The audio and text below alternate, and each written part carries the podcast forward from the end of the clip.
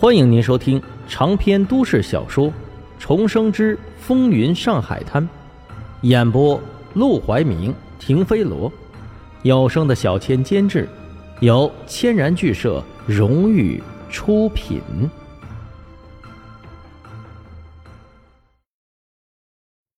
第二百一十一章，死路一条。不过，杜月笙也不愧是做大事的人。坐在一旁的金庭孙鼻孔都快喷出气来了，他却是不动声色地坐在那儿，既不把这些小把戏放在眼里，也不动那盘凉菜。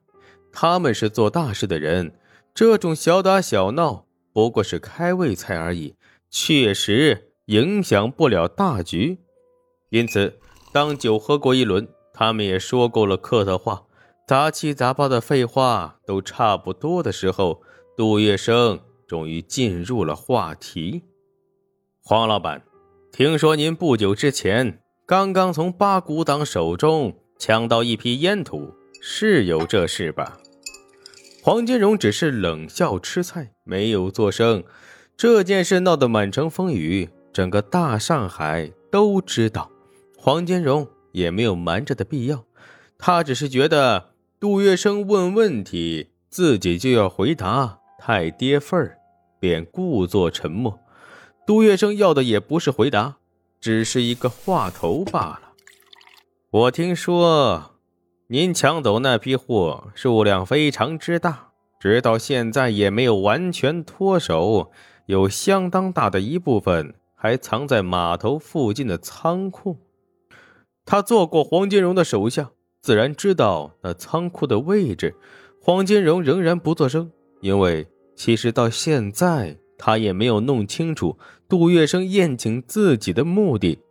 这时候，只听杜月笙道：“黄老板，既然您愿意赴这个约，那我们不妨打开天窗说亮话。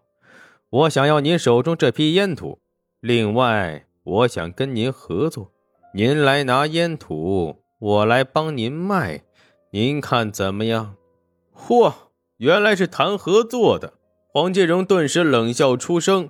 不久之前，他才刚刚见过八股党的沈杏山，目的就是想威胁他主动让出一部分烟土来，顺便也探查一下他的态度，看看八股党的实力。这才没过几天呢，杜月笙竟然也跟他来这一套。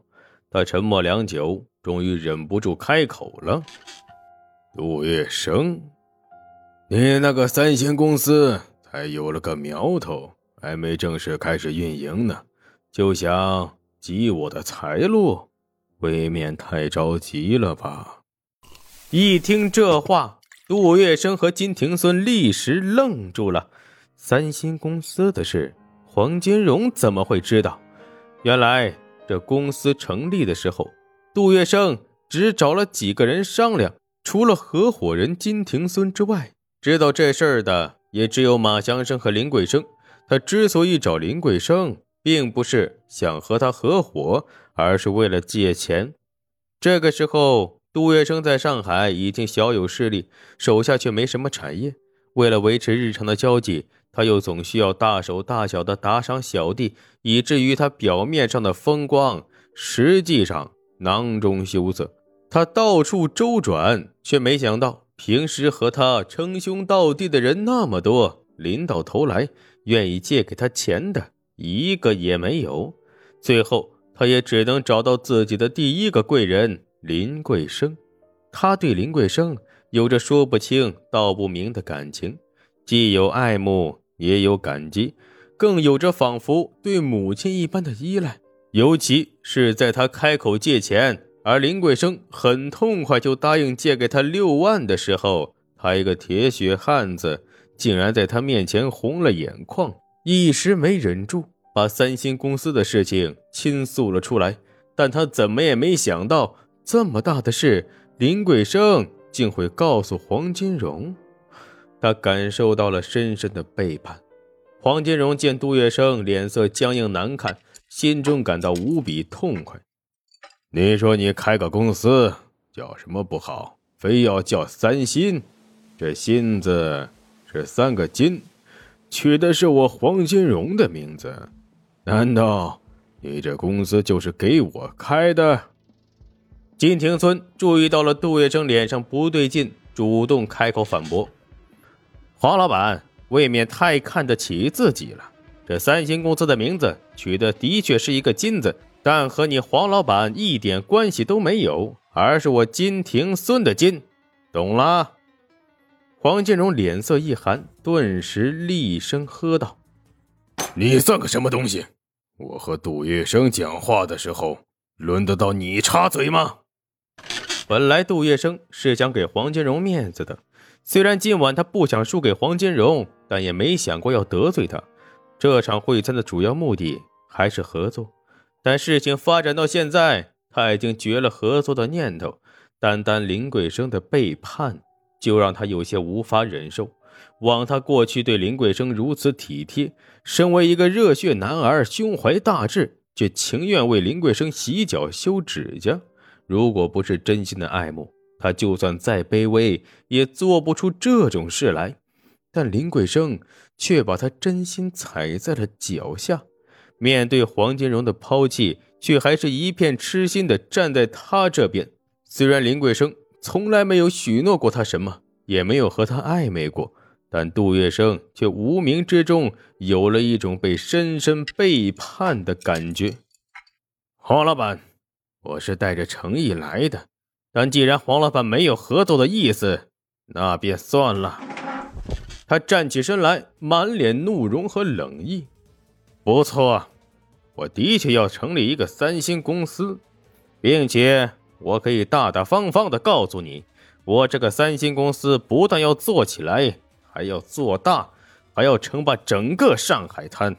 到时候，可就不单单是挤压黄老板生意的问题了。说到此处，他冷冷的瞥了金庭孙一眼，金庭孙便也站起身来，冷笑着道：“哼，我们本来是想让黄老板出货，我们只管看货卖货。”有钱大家一起赚，但黄老板不愿意合作，那我们也只能自己想办法进货了。黄老板是不是以为背靠何风林就能独霸这份产业？